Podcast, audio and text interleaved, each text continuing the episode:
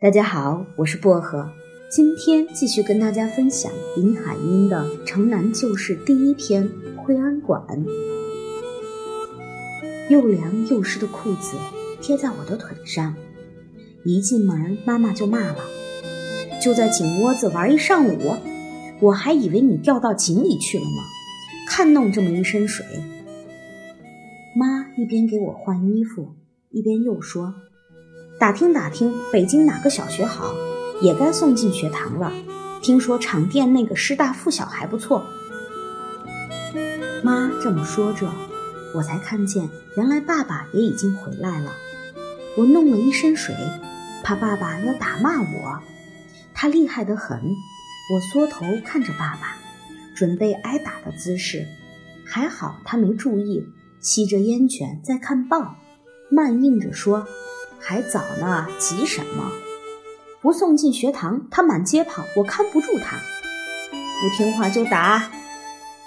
爸的口气好像很凶，但是随后却转过脸来向我笑笑，原来是吓我呢。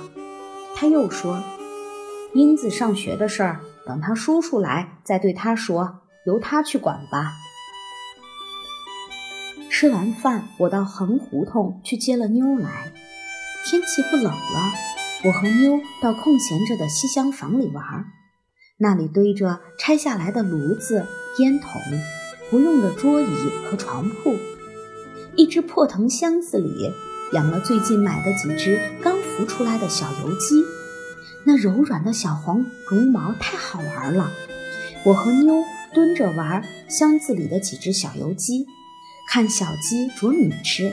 总是吃，总是吃，怎么不停啊？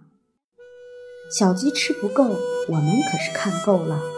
盖上藤箱，我们站起来玩别的，拿两个制钱穿在一根细绳子上，手提着，我们玩踢制钱。每一踢，两个制钱打在鞋帮上，哒哒的响。妞踢时腰一扭一扭的，显得那么娇。这一下午玩得好快乐，如果不是妞又到了她吊嗓子的时候，我们不知要玩到多么久。爸爸今天买来了新的笔和墨，还有一叠红描字纸。晚上在煤油灯底下，他教我描，先念那上面的字儿：一去二三里，烟村四五家。亭台六七座，八九十枝花。爸爸说：“你一天要描一张，暑假以后进小学才考得上。”早上我去惠安馆找秀珍，下午妞到西厢房里来找我，晚上描红字儿。我这些日子就这么过的。小油鸡的黄毛上长出短短的翅膀来了。我和妞喂米、喂水又喂菜，宋妈说不要把小鸡肚子撑坏了，也怕被野猫给叼了去，就用一块大石头压住藤箱盖子，不许我们随便掀开。妞和我玩的时候，嘴里常常哼哼唧唧的。那天一高兴，她竟扭起来了，她扭呀扭呀，比来比去，嘴里唱着。开开门，碰见张秀才。你唱什么？这就是吊嗓子吗？我问。我唱的是打花鼓。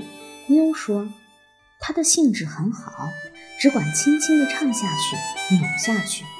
我在一旁看傻了。她忽然对我说：“来，跟我学，我教你。我也会唱一种歌。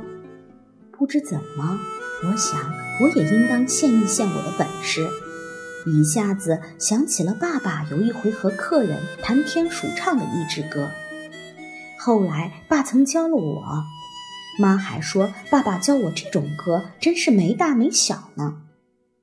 那你唱，那你唱，妞推着我，我却又不好意思唱了。